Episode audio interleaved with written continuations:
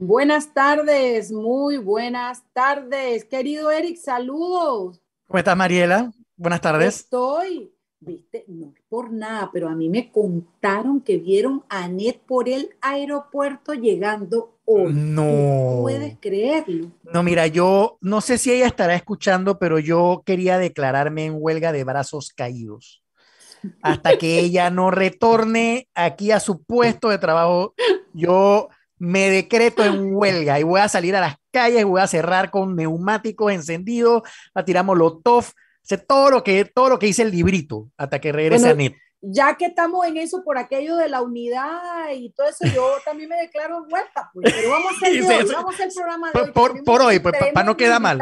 Sí, sí, exacto, para no quedar mal con el, invitado. Pues. Avise, avise, para allá tomamos un trago y ya y cerramos. Hoy tenemos de invitado a Domingo La Torraca, que nos trae como vientos de esperanza, como unas noticias por ahí. Vamos a hablar de lo que viene importando, ahora viene diciembre, vamos a hablar del comercio, del dinero, del país, de la economía, en fin, y todo al estilo de Sal y Pimiento, un programa para gente con criterio. ¿Qué te dice? Si elegiste el mejor, mejor vehículo para ti, entonces deberías elegir el mejor lubricante para tu auto. Lubricantes Terpel te brinda la familia más completa de lubricantes, especialmente desarrollados para cada tipo de motor con tecnología americana de última generación y a los mejores precios.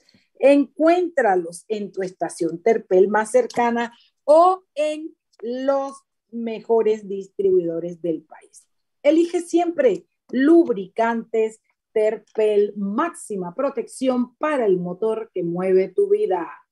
Cable and Wireless nos dice, vive en la casa de tu futuro con más TV total. Disfruta de la primera caja Smart por control de voz para que cambies entre tus apps y tu programación favorita a balazo. Visita nuestras tiendas y solicita ya el paquete hogar de Más Móvil la señal de Panamá. Eric Martínez, ¿cómo has estado hoy?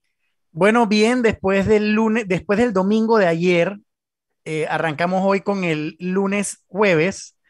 Eh, obviamente descansamos el día de ayer, fue, fue necesario, pero sobre todo fue un día de reflexión después de la noticia del martes, ¿no? O sea, que a muchos eh, nos dejó un sinsabor eh, o un mal sabor de boca eh, con el tema este de la justicia y el, no culpable y etcétera, etcétera, que nos dejó reflexionando, ¿no? Sobre, sobre lo que nos depara nuestro futuro, Mariela. estamos sumamente preocupados. Se, escucha en redes la gente decir, ya me voy del país. Obviamente es una, pienso yo que es una, una, una exageración o una medida un poco apresurada. Todavía podemos rescatar este país. Al contrario, tenemos que quedarnos para rescatarlos. No tenemos que saltar del barco eh, a estas alturas, hay que seguir remando. Eh, y como muchas otras personas también han contestado en Twitter, que peores cosas hemos tenido, peores cosas hemos pasado, hemos salido siempre adelante. Yo pienso que lo que hay que hacer es cambiar el chip, cambiar la mentalidad, pasar la página, seguir adelante, trabajar eh, y procurar luchar realmente por nuestra democracia y por la justicia, sobre todo, que es la base de nuestra democracia, ¿no? Bueno, yo tendría que decirte al respecto que lo que es importante, de lo, recogiendo lo que tú dices, hay que dejar claro que, hombre, recordarle a la gente que no existe una, una varita mágica, que no hay milagros, que las cosas no pasan porque, porque vamos a ver si cambia el rumbo, el viento, lo que sea. Estamos en un camino que se llama democracia, que se llama institucionalidad, que se llama país, y en el que si nosotros no hacemos lo que nos corresponde, no podemos esperar. Ya nosotros hemos, lo que pasa es que nosotros tenemos una historia de rescates internacionales muy fuerte. A nosotros nos separamos de España, rapidito nos fuimos metiendo con Colombia, nos separamos Colombia, los gringos vinieron y nos rescataron, hicimos lo que quisimos, vino Noriega y los gringos volvieron y nos rescataron. Y nosotros tenemos esa historia de rescates que nos puede parecer un milagro, pero que no es tal y que yo hubiera deseado y esperado que a estas alturas de la patria, del país, de la historia, tuviéramos pantalones para hacer, e, bueno, decirlo mejor como es, tuviéramos institucionalidad suficiente para haber salido adelante. No es así, no es mágico, hay que hacer lo que hay que hacer. Yo siempre me digo, siempre nos queda Chiriquí.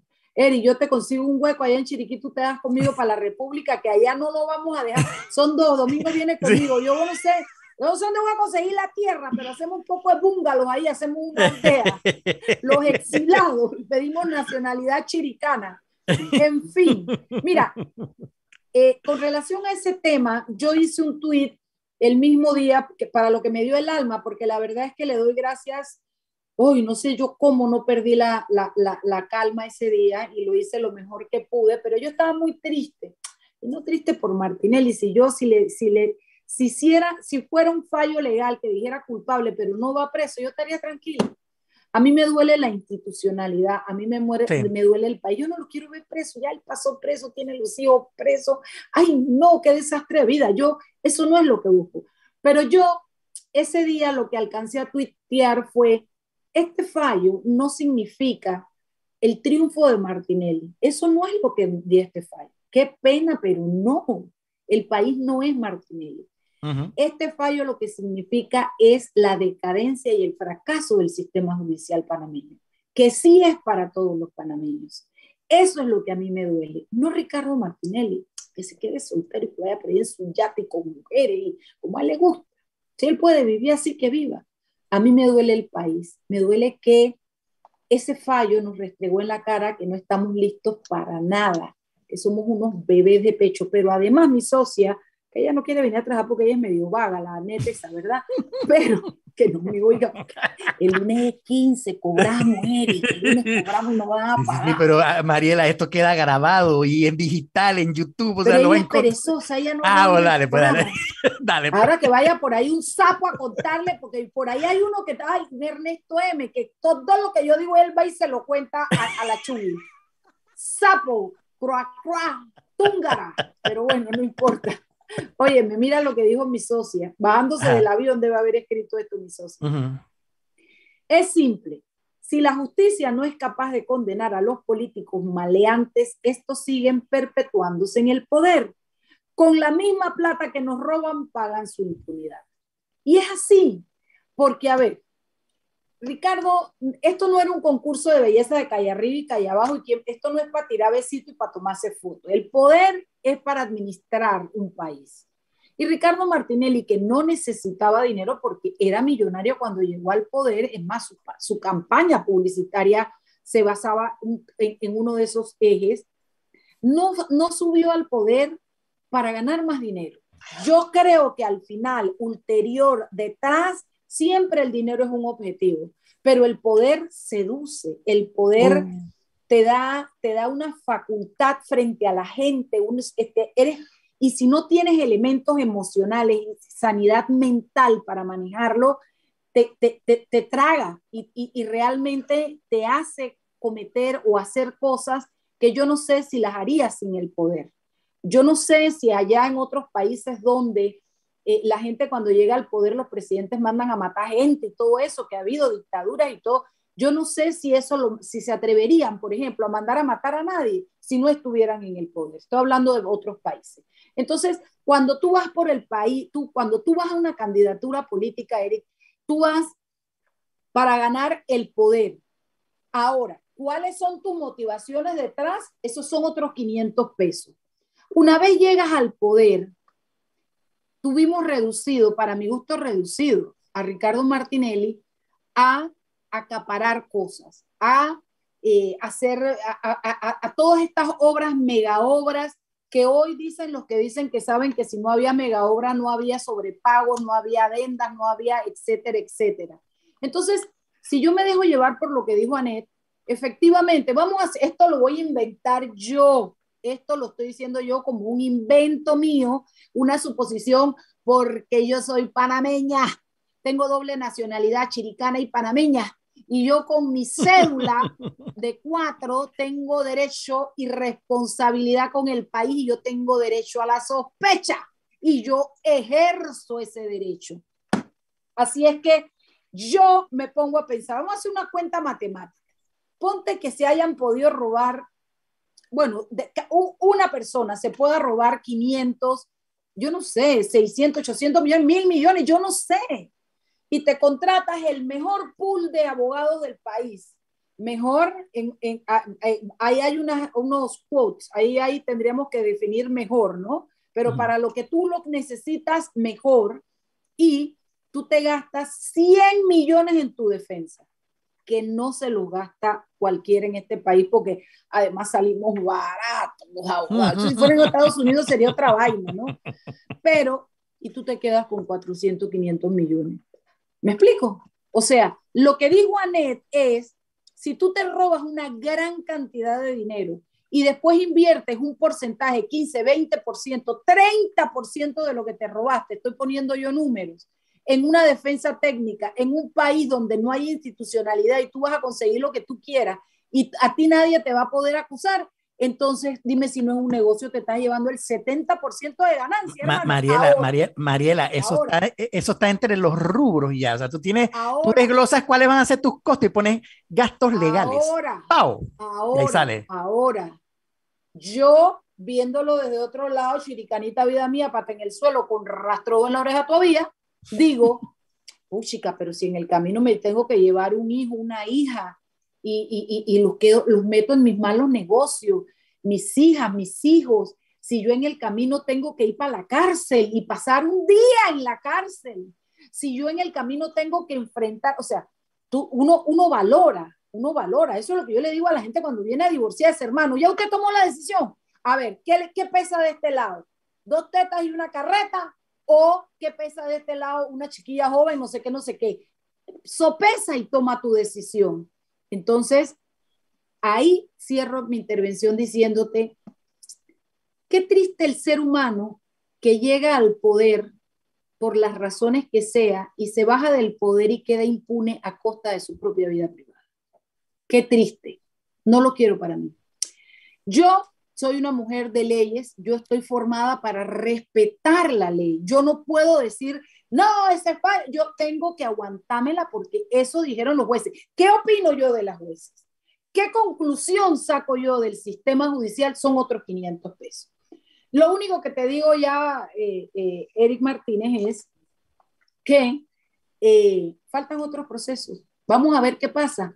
Eh, a lo mejor hasta nos sale, salimos ganando, porque con estos juicios íbamos a tener una condena poca y a lo mejor no salía, si la condena era baja, a lo mejor, yo no sé, a lo mejor sí podía actuar políticamente, qué sé yo.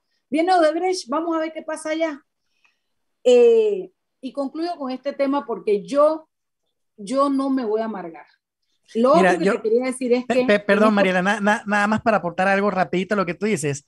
Eh, me preocupa a mí, y estoy seguro que a ti también y a muchos de los que nos escuchan, es la popularidad y el, y el, y el rol que está tomando ante un grupo de ciudadanos. O sea, eh, eh, se está erigiendo como un líder, entre comillas, se está erigiendo como un, Mira, como un role model, o sea, e, e, eso no debe suceder en este país, lastimosamente. Hombre, tampoco está pasando. bien que Pelenchín fuera agarrado con droga porque era un role model, porque era un deportista, porque era. Está mal que todos lo hagan, y claro que es en negativo, pero tú quieres que yo te diga una vaina, Eric Martínez, yo voy a los panameños. Mira, con todo lo que pasó a su favor, que venía bajando de un gobierno en el que la plata había corrido y el más no pudo colocar su ficha.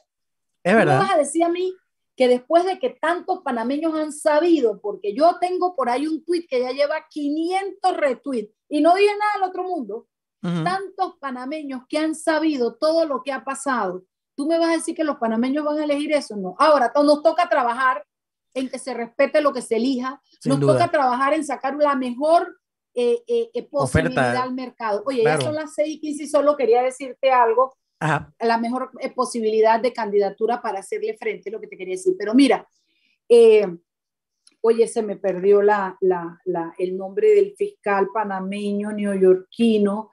ah, ok. ¿Viste? Oye, qué bueno. lo mencionaste. Sí, qué bueno estuvo porque este panameño que fue fiscal en, eh, en, en, en, Brooklyn. Abel Arcia. Abel, Arcia. correcto. Ex fiscal de Nueva York, panameño.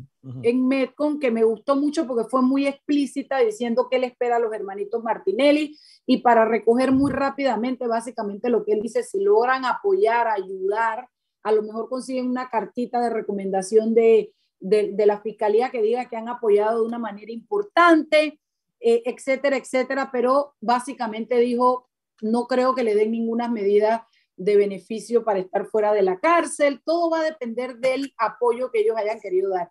Y yo quiero recordar que yo no sé, pero yo no consideraría que ha sido mucho el apoyo cuando le ha costado un año de pelea a los gringos poder extraditarlos. Así es que el lunes, el lunes 15 es la fecha de extradición. Ya veremos qué pasa. Son las 6 y 16, me toca irme a un cambio cuando regresamos. Mi guapapi amigo, Domingo La Torraca, que dice que con corbata se ve más guapo, dice él, pero yo creo que sin corbata se ve mejor. Vámonos, que no me oiga tu mujer porque me va a mandar a pegar. Vámonos al, vámonos Te cuento lo que dice. Esa vez que es broma. Vámonos al cambio, Jimmy. Claro que sí.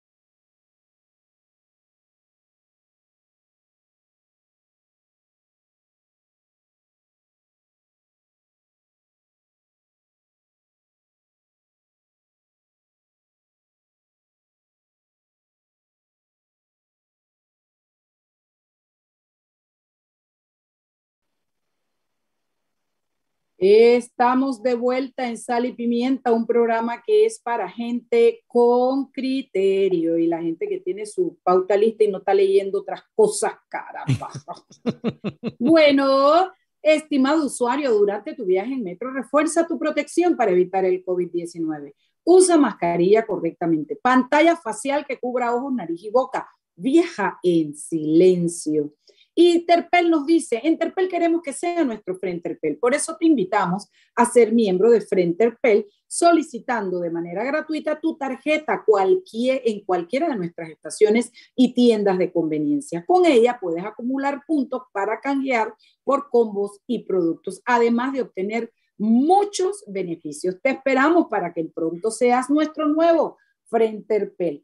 Bueno, yo estaba conversando y mi querido Domingo La Torraca me hizo la tarea porque me mandó una publicación importantísima. Lo primero que quiero saber, Domingo La Torraca, y presentarte, tú eres ingeniero, eres, eh, pero eres socio de una empresa que se llama, ¿cómo se pronuncia? Elementé, Element, ¿cómo se pronuncia? Elemente. Elemente, wow. Elemente. Y es, una, y es una, una, cosa así. Hay que meterle mente, exactamente. exactamente.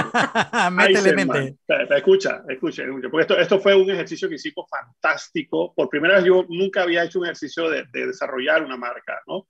Y entonces, en efecto, tú sabes, ahí la gente que, la gente que, hemos, que nos hemos unido, poco gente cabezona, eh, que le mete mucha mente a, mucha, información. Y entonces, y los tres socios, los tres, más o menos, uno más que otro. Eh, entonces, los tres socios somos Eleta, la Torraca Eisenman, ¿no? Entonces, L, mente. Ah, Eleta es Diego. Eleta es Diego y, Gustavo Eisenman, así es. Y Gustavo Eisenman, ok. Y, la Torraca. Y los, y los tres trabajamos muchísimo tiempo en, en, una firma global de consultoría, eh, algunos de nosotros en puestos regionales. Yo, yo ocupé una, una posición de, de, de, dirigir, dirigir el área de, planificación y analítica en, Latinoamérica. Eh, y hace un año, en medio de la, de la pandemia, decidimos tirarnos a hacer esta aventura y ha sido un viaje fantástico. Ya cumplimos un año y nos dimos cuenta eh, de, digamos, de, realmente lo, fantástico que ha sido eh, la acogida en el mercado, la acogida, digamos, de nuestros clientes, nuestros amigos, han sido, ha sido súper positiva y estamos sumamente agradecidos por, por esto, ¿no? Ahora... Y la caja está eh, sonando, amigo, la caja suena, la caja suena. Bueno, lo, lo, que suena son, son el despertador bien temprano, ¿no?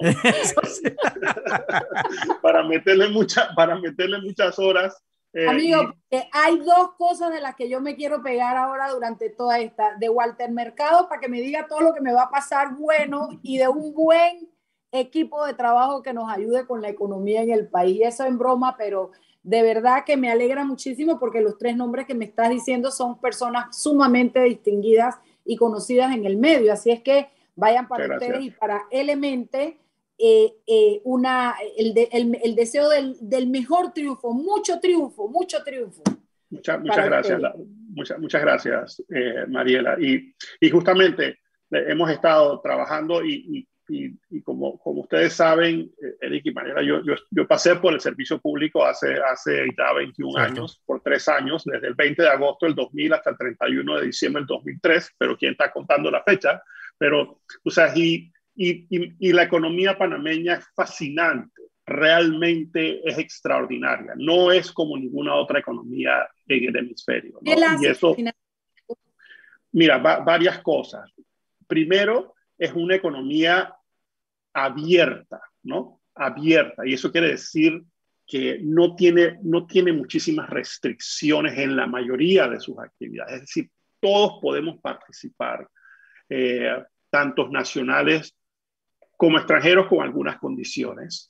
Eh, y eso lo hace, lo hace muy eh, diversificada. También tenemos una economía muy diversificada, es decir, no hay un sector o dos sectores que dominan la economía. Si tú ves, si haces un chart de, una distribución de la economía, ahí tenemos el comercio. Hoy en día, digamos, las operaciones de logística y telecomunicaciones representan también un sector bien importante eh, bienes raíces, la construcción, el sector financiero, el sector minero hoy en día también, también es importante, ya está en el mapa. Y tenemos algunas que tienen un gran potencial y es parte, digamos, del mensaje, digamos, de, de, de, esperanza y de, y de trabajar duro hacia eso que tenemos que tener. Bueno, es que te leí, te leí y me, me, diste esperanza, te leí en un artículo que salió la semana pasada en la prensa y dije, hey, esto tú sabes, make sense, esto tiene sentido, vamos a crecer por este lado. Y bueno, por eso te pedí que vinieras. Me gustaría en pocos, lo más breve posible, que me des un pantallazo del el contexto global. Mira, el contexto global es uno de recuperación y recuperación muy fuerte. Y esto debido a lo que se llama política fiscal aplicada por casi la mayoría de los países, incluyendo Panamá. Y eso, y eso significa coger prestado en su mayoría y gastar. Invertir y gastar responsablemente, no despilfarrar, ¿no? Que, es, digamos, el cuestionamiento que, que, que, se pueden dar en algunos países, sobre todo en los otros países emergentes, ¿no? donde, no hay, donde no hay institucionalidad, donde la justicia no es fuerte, donde no hay una rendición de cuentas adecuada. Entonces, eso, pero el contexto global es que el el mundo se está recuperando y recuperando de una manera importante. Y eso nos da, nos genera a nosotros eh, eh, una, una oportunidad importantísima, ¿no? Eso, eso por un lado. Lo segundo, en el contexto global, nada más para cerrar, Mariela, y esto porque esto nos afecta, digamos, las oportunidades. China y Estados Unidos están en una disputa. Iban a ser una disputa de liderazgo. Y Estados Unidos ha dicho, Estados Unidos ha dicho, mira, yo invertí hace muchos años en Asia para que si se produjeran muchísimos productos que nosotros los americanos consumimos, yo voy a traer, voy a traer de vuelta más cerca parte de esa, de esa producción. Y eso es el término nearshoring. Y eso está sucediendo ya. Y es decir, eso nos, eso nos genera a nosotros en Panamá, con la plataforma logística que tenemos, una gran oportunidad de establecer aquí plantas de ensamblaje, de manufactura liviana, quién sabe, hasta, hasta, hasta un poco sofisticadas. ¿Por qué no? ¿Por qué no aspirar a eso? Para producir y exportar a través de nuestra plataforma logística con el canal de Panamá y los puertos, que son de clase mundial. Eso, digamos, es una gran oportunidad.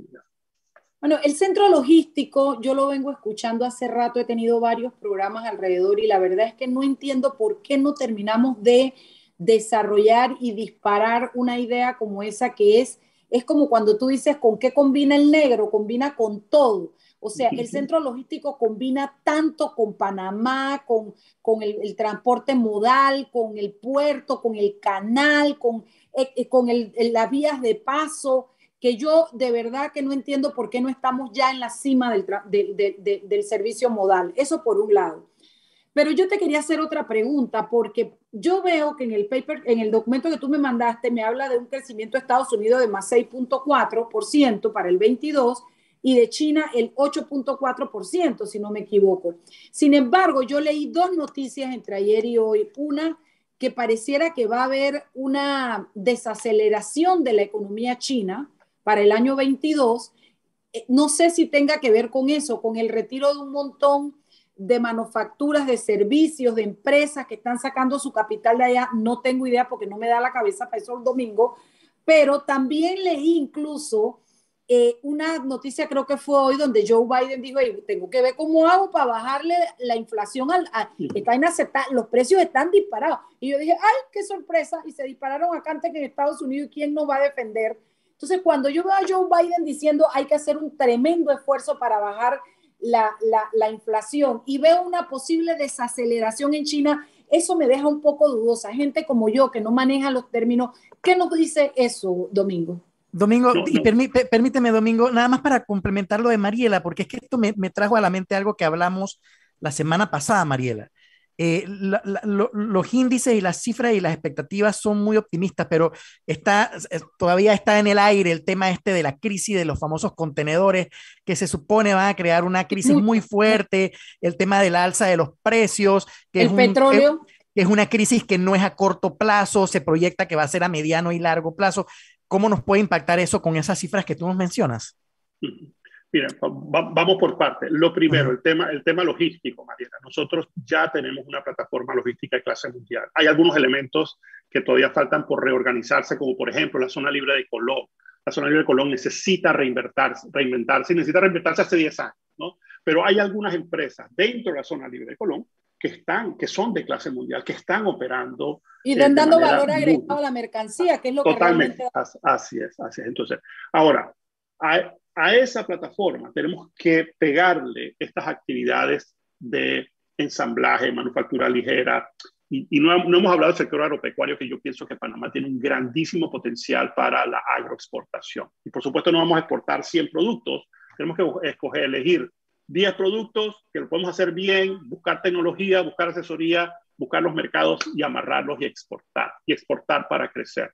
Eso con respecto a, lo, a, la pregunta muy válida que tú haces con respecto a qué nos hace falta. Ya tenemos también, leí, también leí que Costa Rica está exportando para el Medio Oriente.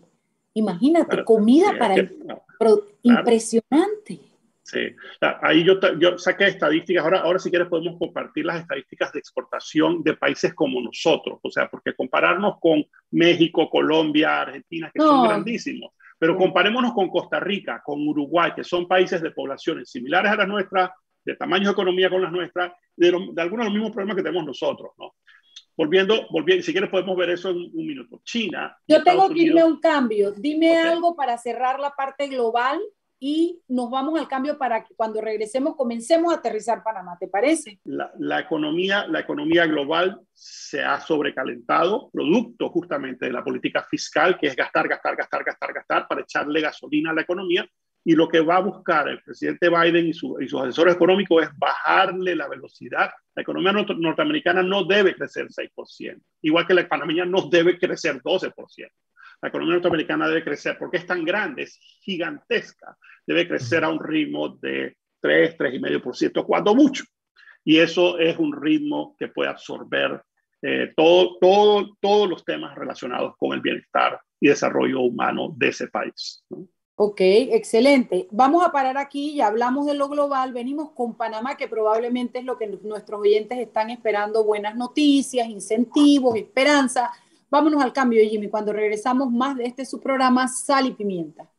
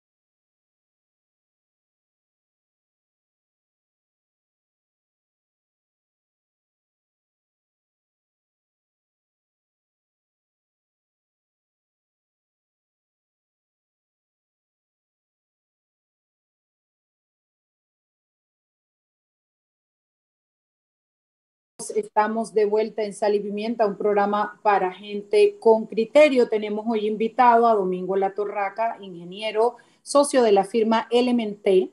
Eh, y bueno, estamos hablando sobre la situación económica del país, los, los, los, los proyectos, los, las perspectivas que tiene él desde su visión de asesor en materia de, de crecimiento, diría yo, de desarrollo de país, de ideas, etcétera.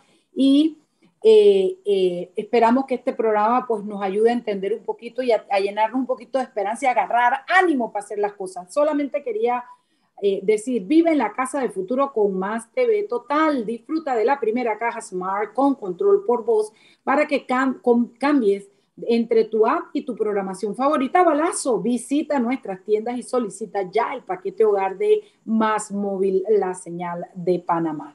Domingo, terminamos en lo global, ya vimos, ya vimos. Eh, cuéntanos un poco de Panamá, ¿dónde estamos? ¿Cómo nos ves para el 2022? Eh, hicimos un pantallazo que de alguna manera nos toca, direct, no, de alguna manera nos va a tocar directamente. Hablamos de, eh, hablamos de el precio del petróleo, hablamos de eh, la crisis de los fletes, hablamos de la pandemia, hablamos, ¿por qué no?, del miedo que todos tenemos los que entendemos un poquitín la situación de que en febrero nos pongan en una lista Gafi que le haría un tremendo daño al país a nivel de precisamente estos planes. Eh, así es que toda esa conjunción de situaciones, ¿qué perspectivas nos dan para Panamá y tu, y tu, y tu, y tu análisis para poder buscar la salida? Irán y Corea del Norte serían los países con que estuviésemos en la lista negra del CAFI. Nada más, nada más para poner en referencia y, y, y, esto, y esto, Mariela, y voy a comenzar ahí para comenzar con un reto grandísimo, porque yo estuve vinculado y parte de la responsabilidad que yo tuve cuando estuve en el MES fue, fue el lidiar con una mitad del problema de esto de las listas negras que tenía que ver con la OCDE. Pero termina siendo, al final, el tema de blanqueo y el tema de, de, de, temas de, transparencia fiscal, termina siendo el identificar al beneficiario final y tener la información disponible con los mecanismos implementados para poderla transmitir cuando se requiera.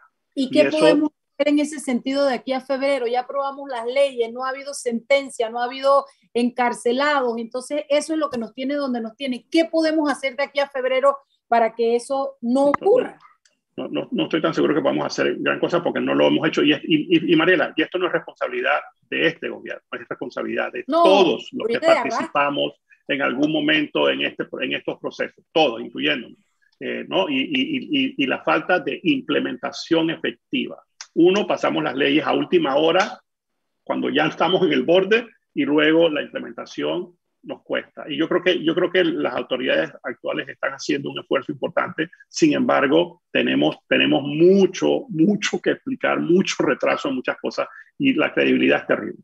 Punto y aparte. Vamos, vamos con, con los temas. Eh, el tema que, que, que, nos puede eh, digamos, dar unas oportunidades interesantes. La economía se está recuperando. Ya, ya casi todos los sectores y los datos que tenemos del segundo trimestre, el comercio ya se está recuperando, como ya hablamos de logística y, las telecomunicaciones también.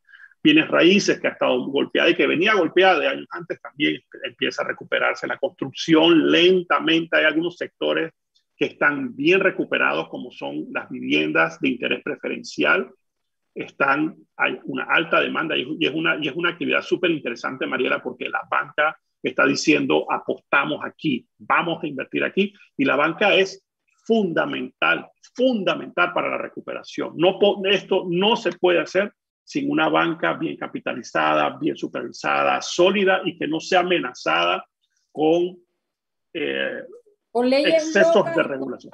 Exactamente que solamente evidencia populismo y desconocimiento. Así, es, así, así que es súper importante resguardar ese elemento que es fundamental, ha sido súper importante para el crecimiento que hemos tenido y es fundamental para el futuro. El tema, el tema de, así que, y, termino con el resto de las actividades que pareciera que están en plena recuperación. Creo que turismo, turismo es la que veo más rezagada, turismo Así es, así es. Una, una cosa interesante con el turismo, Mariela, es que se cayó abruptamente y esa es una actividad de exportación, porque todo lo que entra viene de afuera. Y asimismo, si nosotros generamos las condiciones correctas, el turista va a venir. Y te voy a poner un ejemplo. Mira, yo estuve, yo tengo dos hijas que están estudiando en la Florida. Nosotros fuimos el fin de semana a verlas. Eh, cuando regresamos, Mariela, desde que nos bajamos del avión, en un vuelo perfectamente, llegó, salió a tiempo, salió, llegó a tiempo con nuestra, con nuestra aerolínea Copa, que es lo máximo. Desde que nos salimos del avión hasta que nos montamos en el carro de mi cuñado pasaron 25 minutos.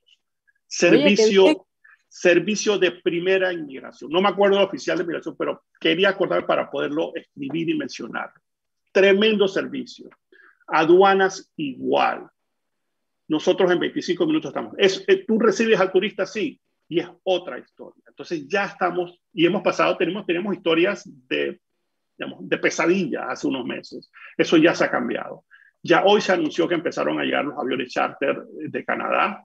al área Riohato, así que eso enseguida enciende la actividad. Así que el turismo sí ha estado muy golpeado y es importante que los bancos y los, y las, y las y, digamos, y los hoteles trabajen para ir eh, buscando las alternativas de sus estructuras financieras, ¿no? Para poderle darle oxígeno al turismo. Pero el turismo es algo que rápidamente se puede recuperar y algunos países ya lo están aprovechando. Así que el contexto es uno de recuperación y vamos a recuperar más de la mitad de lo que perdimos el año, el año pasado. Y el próximo año, que tenemos una perspectiva de un crecimiento alrededor del 6%, creo que Manuel Ferreira de la Cámara, eh, que tal vez deberían invitarlo, es, un, es un, gran economista eh, de, la, de, la, Cámara eh, de Comercio, para que les dé muchos detalles. creo que está proyectando un crecimiento para el próximo año arriba del 6%, y eso, y eso va a ponernos por encima de donde estábamos antes de la pandemia y ya cerrar este, este capítulo tan, tan. Algo bien importante que quiero transmitirles. La política económica número uno que nuestro país está ejecutando y que muchos países están ejecutando es la vacunación. Claro. Todos tenemos que vacunarnos. Nadie se puede quedar atrás en esto, porque eso reduce, reduce los, la probabilidad de una tercera o cuarta ola y que nos encierren de vuelta, ¿no? Y que entonces tenga un detrimento en la, en, la actividad económica. Así que, y, y Panamá lo, lo viene haciendo muy bien, ¿no? Y creo que debemos mantener ese ritmo de vacunación. Ok, entonces tú, yo te veo muy optimista para el año 2022. Yo, esto que te voy a decir suena petulante de mi parte, que sin saberlo eh, lo, lo espete de esa manera, pero me parece que inclusive muy optimista por eso que dijiste que vamos a quedar por encima de donde veníamos yo todavía con mi ignorancia económica galopante, todavía tengo el miedo y la reserva de que esto nos puede demorar dos años en salir por lo mínimo adelante. Pero yo me pego, yo quiero estar equivocada, Domingo, yo creo que tú tengas la razón. Ahora háblame un poquito sobre esa posibilidad de exportar. Hablemos de nuestros países vecinos que se parecen a nosotros, qué exportan y dónde tú ves la posibilidad más grande de Panamá. Yo creo, yo creo que ese es un gran punto. Y antes de ir a ese punto, súper, súper importante, porque algo, una reflexión sobre lo que tú acabas de decir, Mariana. El empleo es vital comenzar a reducir. O sea, el, que se recupere el empleo es, es muy, muy importante. Muy, muy importante. ¿no?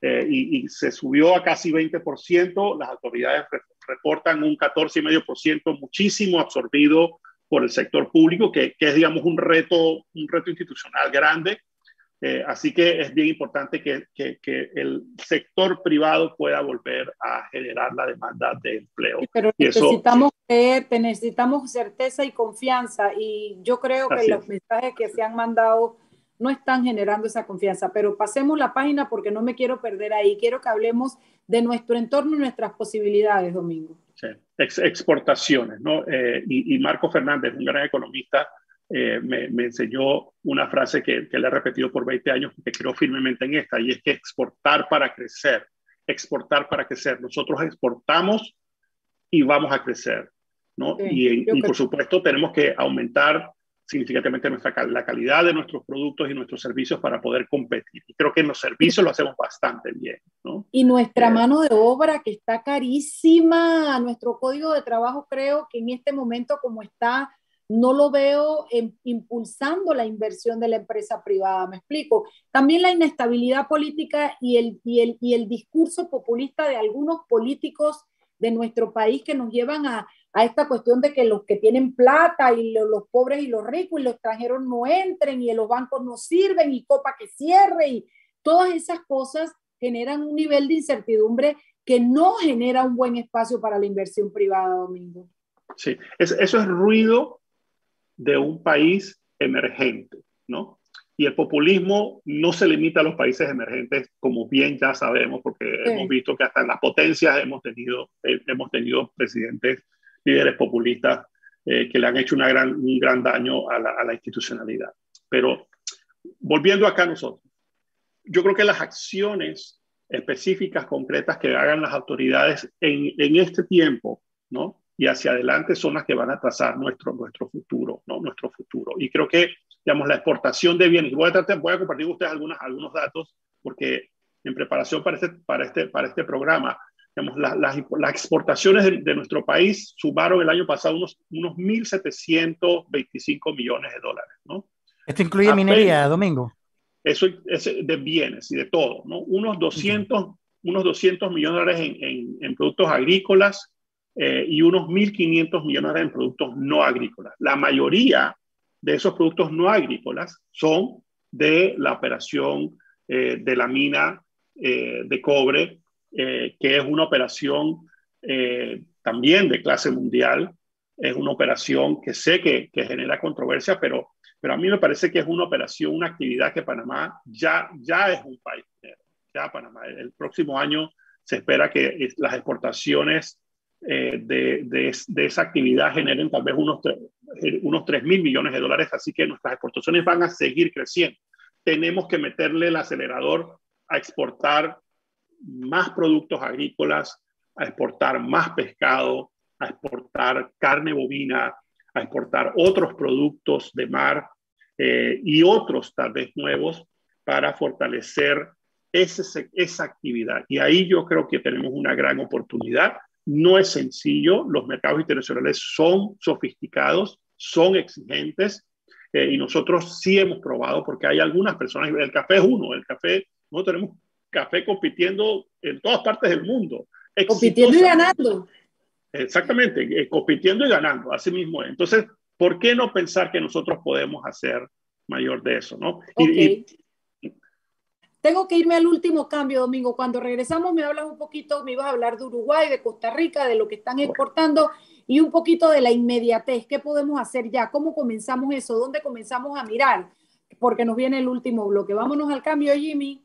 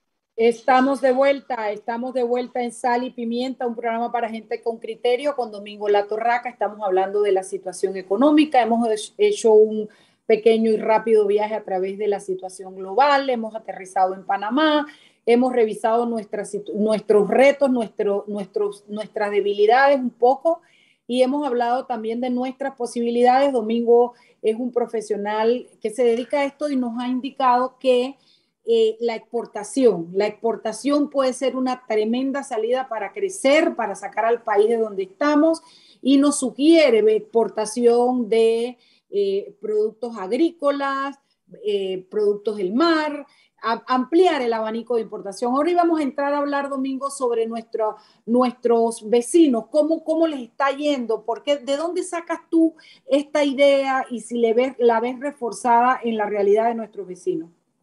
Sí, fíjate, pensar en un país pequeño como el nuestro y tratar de pensar en que podemos competir globalmente se hace difícil, pero ya lo hacemos, ¿no? Y ahí te voy a poner dos ejemplos específicos, Copa Airlines y el Canal de Panamá. Nosotros competimos a nivel global eh, con competidores de clase mundial. Nosotros podemos desarrollar eh, una plataforma eh, de productos y voy a hablar sobre, sobre productos agropecuarios.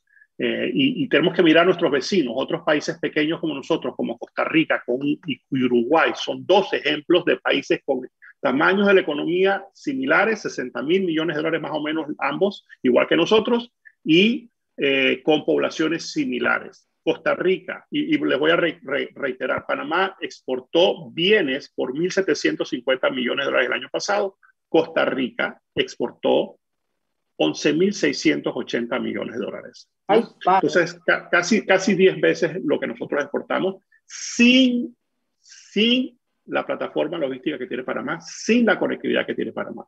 Ellos exportan desde productos agrícolas, alimentos, equipos de precisión y médicos, eh, y su comercio exterior representa el 34% de, de la producción nacional y genera un millón de puestos de trabajo. Imagínense nada más. eso, eso, eso, es realmente. Eso, eso, es aquí al lado. Eso, es aquí al lado. O sea, eso no eso sin canal, los Sin las minas, sin canal, sin el geisha ganando nada de eso, sin la línea aérea poderosa. Sí. Así que yo creo que yo creo que eso nos da un, un ejemplo eh, de, de, de, un país como nosotros que podemos, podemos eh, Eso nos da envidia, Domingo, confiesa. Envidia de la buena, envidia de la buena, porque tú sabes lo que me dice a mí es que nosotros podemos hacerlo y hacerlo. Sí, señor, sí, señor, que es verdad. Ana, Domingo, eso, eso, eso puede ser una evidencia eh, eh, de lo que es el tema de la educación. O sea, yo, de todo lo que tú has hablado, la única pregunta que se me ocurre decirte es, o hacerte es, ¿estamos preparados para todo eso? No, no, estamos preparados, pero podemos, podemos acelerar esa preparación. Y esto no es una carrera de 100 metros, esto es una, esto es una maratón de 21 o 42 kilómetros, ¿no? Eh, y, eso hay que entrenarse, hay que prepararse y, hacer, y ser disciplinado y no dejar las cosas de hacerlas. ¿no? Y así uno puede correr una maratón de 42 kilómetros o una maratón de 21, una media maratón. El otro país, el otro país eh, eh, el, otro punto, el otro punto antes de, entrar en otro país, además de educación, institucionalidad, justicia. Eso, eso son dos, dos, dos cosas fundamentales que necesitamos. El otro país es Uruguay. Uruguay también tiene una, un Producto Interno Bruto, un tamaño de la economía similar de Panamá. Ellos tienen una población más pequeña que la nuestra, llegan como a 3 millones y medio de habitantes. Ellos exportan bienes, nosotros 1.750, ellos exportan bienes por 8 mil millones de dólares, ¿no?